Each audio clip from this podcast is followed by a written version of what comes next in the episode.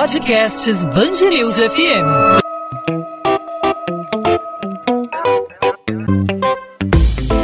Dois às 20, com Maurício Bastos e Luana Bernardes.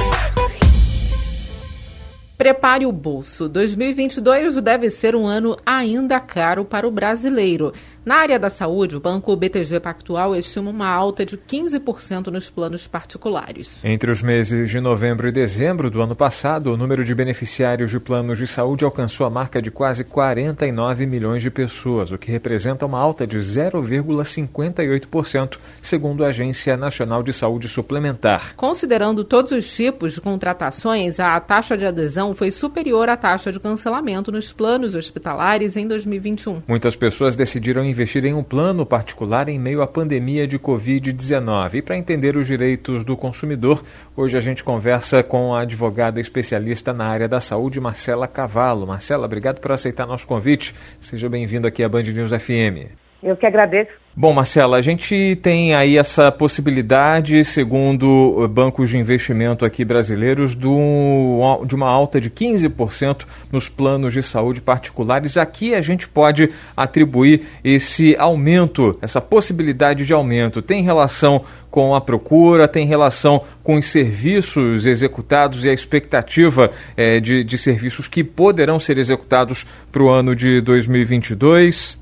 Exatamente, né? A ANS, quando ela faz esse cálculo, né, quando ela chega para divulgar esse índice novo de teto de reajuste para os planos individuais, todos esses dados eles são levados em consideração. Então, ela dentro lá do, do banco de dados dela, ela, ela, ela, leva em consideração a quantidade de usuários, se tivermos aumentos aí na, em pessoas contratando planos, é, a como, como, os consumidores eles utilizam os seus planos, se eles têm buscado mais o hospital, buscado mais o atendimento médico, e dentro desses dados, eles fazem lá uma apuração para entender, é, pra, de forma a tentar equilibrar esse contrato. Então, é, esse aumento nos usuários, ele certamente impacta no, na previsão de 15% aí que a gente viu para 2022.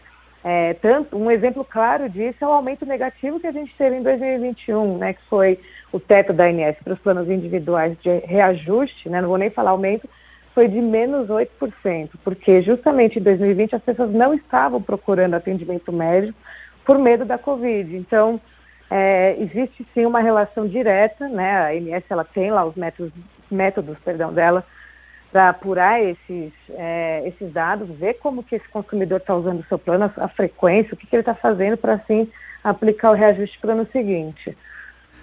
E como o consumidor avalia aí que o plano está sendo abusivo, aí seja num aumento ou seja numa prestação de serviço que não é aí concedido? Bom, a gente, para entender essa, é, responder essa pergunta, a gente precisa fazer a divisão, né? Primeiro a gente tem a situação dos planos individuais e segundo a dos planos coletivos, seja empresarial, seja por adesão. Com relação aos planos individuais, a INS ela tem esse cuidado é, de regulamentar um teto, então ela estabelece lá uma porcentagem máxima e os planos eles ficam vedados de efetuarem aumentos acima daquele teto, justamente porque a ANS ela visa, ela dentro desses contratos individuais, ela entende que o consumidor dentro de uma é, posição de hipossuficiência ele tem que ter esse auxílio. Os empresariais eles não têm obrigação de seguir esse teto da ANS e é aí que a gente vê é, os maiores abusos. Porque como não existe essa obrigação da empresa, elas basicamente a gente pode dizer que têm liberdade de praticar os aumentos que bem entenderem. Muitas vezes elas têm previsões contratuais e elas ainda vão além quando elas usam aquilo que a gente chama de aumento por sinistralidade. Então, o que a gente sempre indica, né, para os usuários desses planos coletivos que são os mais prejudicados nesse aspecto, é que observe, sempre conheça qual que é o teto da ANS para os planos individuais e veja se o seu aumento, se o seu reajuste está ali perto. Então, é, se a ONS estipulou 7%, você teve um aumento de 9%, tudo bem, a gente ainda pode entender que está dentro do normal. Agora, se a gente está falando de 15%, dentro de um, é, uma comparação com o plano individual que foi de 7%, aí a gente já começa a estranhar um pouco. A gente já viu casos de 30%. Então, é, esse é o primeira, essa é a primeira régua que eu, que eu, que eu falo. Está muito longe do que a ANS é, estipula um momento de atenção. Aí já vale a pena entender porque, é, qual foi a justificativa do seu plano. E se o plano não consegue justificar dentro de, uma, de um contexto de sinistralidade, aí é o momento de buscar um PROCON, buscar a própria ANS e até o Poder Judiciário para que um juiz é, de direito ele, ele reajuste, aí, vamos dizer assim, novamente o seu valor para um valor mais adequado. A gente está conversando aqui na Band News FM com a advogada especializada em planos de saúde, a Marcela Cavallo. A gente está analisando a possibilidade de aumento dos seguros de saúde no ano de 2022 devido à alta procura, ao aumento na demanda. Marcela, a gente sabe que seguro de saúde, plano de saúde, nada mais é do que um negócio para o empresário. Enfim, as seguradoras são grandes empresas. A gente pode, entre aspas, dizer que é um comércio, né? é uma prestação de, de, de serviço e a gente vive um momento ainda excepcional. A gente ainda vive um momento de pandemia em que as pessoas ainda é, trabalham sob, é, sob um regime é, excepcional, muita gente ainda é, de home office, trabalhando de forma remota. A rotina ainda não foi normalizada em 100% das atividades é, brasileiras. E, inclusive, recentemente, a Associação, a, a Agência Nacional de Saúde Suplementar, ela determinou a inclusão de testes rápidos de Covid-19 na cobertura dos seguros de saúde, porque trata-se de, um, de, uma, de, uma, de uma medida é, sanitária para ampliar a testagem da população, enfim, é algo que tem relação com a coletividade. Né? É, esse aumento abusivo é, de, de, de, plano de saúde, esse aumento acima do, do, do, esperado aí pelo, pelo consumidor, ele não poderia se enquadrar nessa questão da, da, da excepcionalidade, ou seja, nesse período reduzir de forma em, em, em níveis menores aí esse, esse, esse reajuste?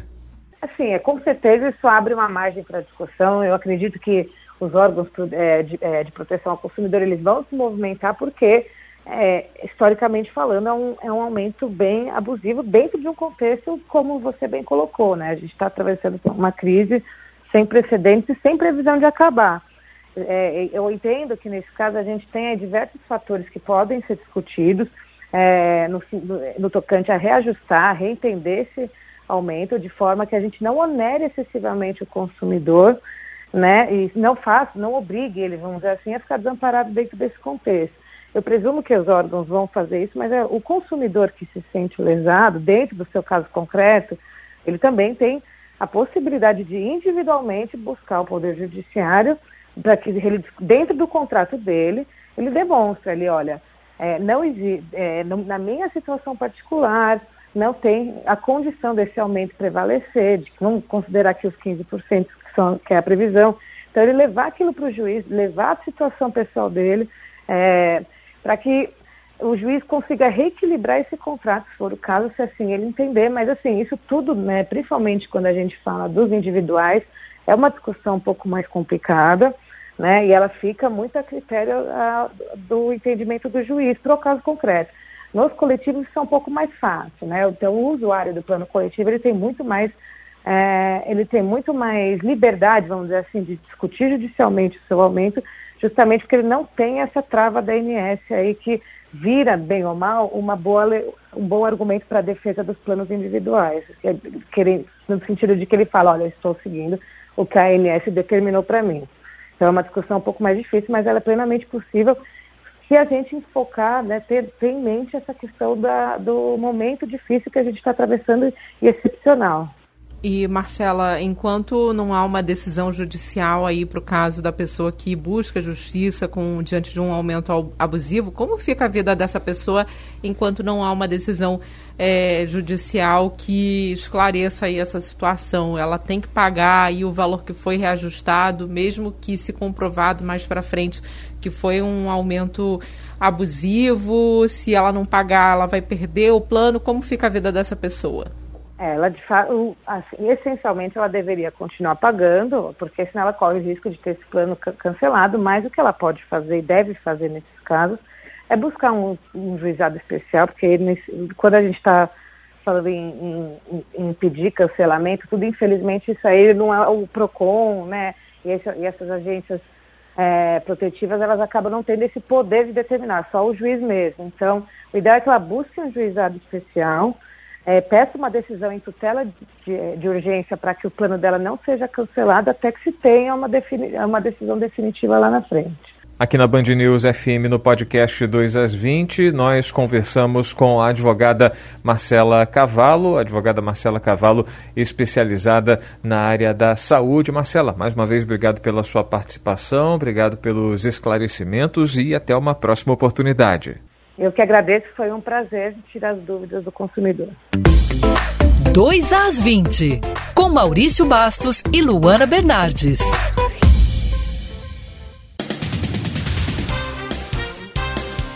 A justiça mantém a prisão temporária dos três homens indiciados por agredirem a pauladas o congolês Moise Kabangabe. O jovem de 24 anos foi espancado até a morte no último dia 24. As audiências de custódia de Fábio Pirineus da Silva, Alisson Cristiano de Oliveira e Brandon Alexander Luiz da Silva foram realizadas nesta quinta-feira. As decisões partiram de três diferentes juízes, já que as sessões ocorreram em salas diferentes. Os magistrados entenderam que não houve irregularidade nas prisões. O policial militar apontado nos depoimentos dos detidos pelo crime como dono do quiosque onde Moise estaria trabalhando é ouvido pela Polícia Civil. Alauir Matos de Faria prestou depoimento acompanhado da irmã, também citada nas oitivas, e de representantes da Corregedoria da PM. O advogado de Alauir, Lennon Lopes, afirmou que o cliente dele não seria dono do estabelecimento, mas era taxado informalmente como tal, por estar sempre no local prestando auxílio à irmã. No entanto, a concessionária Orla Rio, responsável pela gestão dos quiosques nas praias cariocas, disse em nota que considera Alauir Matos como ocupante irregular do espaço, já que o contrato para operação do quiosque Biruta foi celebrado com Celso Carnaval, que, segundo a empresa, entregou a administração do local sem o consentimento da concessionária. O quiosque Biruta fica ao lado do quiosque Tropical, onde o crime ocorreu. Cozinheiro do Biruta, Alisson Cristiano, é um dos presos. 19, como é conhecido, já tem anotações criminais. Ele já foi condenado pelos crimes de extorsão, porte de arma de fogo e corrupção de menores, cujas penas somadas deram oito anos de prisão. O Supremo Tribunal Federal decide aceitar sete das onze medidas propostas pelo ministro Edson Fachin com o objetivo de combater a letalidade policial em comunidades do Rio de Janeiro. Todos os membros da corte concordaram com a determinação para que o governo fluminense elabore e envie ao STF, em até 90 dias, um plano com medidas para reduzir a letalidade das operações. Também houve consenso na criação de um observatório judicial sobre polícia cidadã formado por pesquisadores e representantes do STF, das polícias e de entidades da sociedade civil. Todos os ministros se declararam a favor da necessidade de estabelecer prioridade nas investigações dos incidentes que tenham crianças ou adolescentes como vítimas e reconheceram a obrigatoriedade da disponibilização de ambulâncias em operações policiais previamente planejadas. O STF também entendeu que as forças policiais só podem fazer buscas domiciliares durante o dia e apenas em situações excepcionais. A utilização das casas de moradores como base operacional deve obedecer às formalidades necessárias à requisição administrativa. Os ministros, no entanto, discordaram do ponto que proibiria a realização das buscas com base em informações obtidas por meio de denúncias anônimas. A taxa de ocupação de leitos de UTI Covid-19 no SUS apresenta aumento em três estados do país. Os dados divulgados pelo Observatório Covid-19 da Fundação Oswaldo Cruz demandam atenção para a situação no Brasil.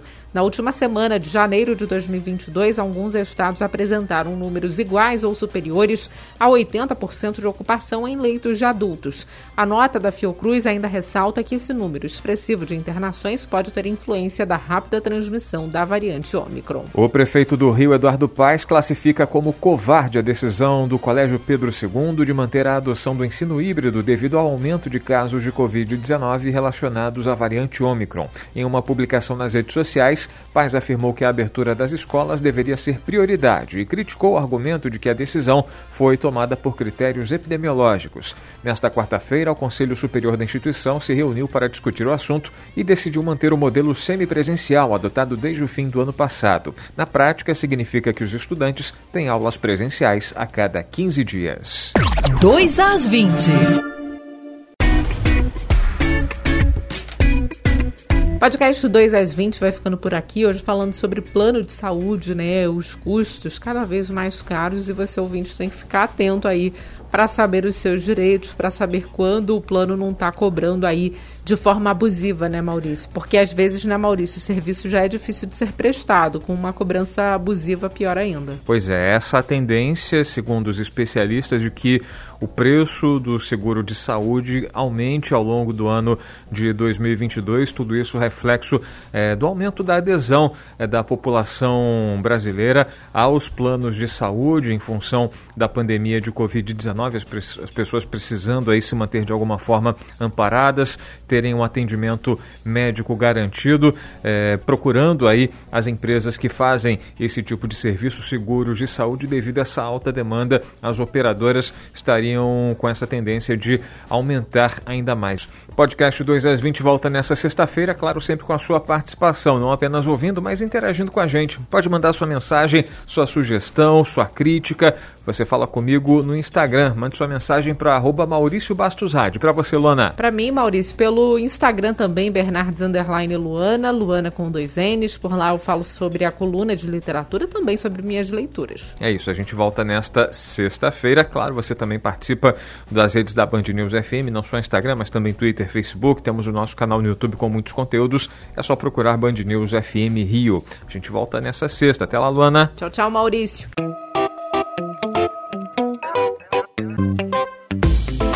Dois às 20, com Maurício Bastos e Luana Bernardes.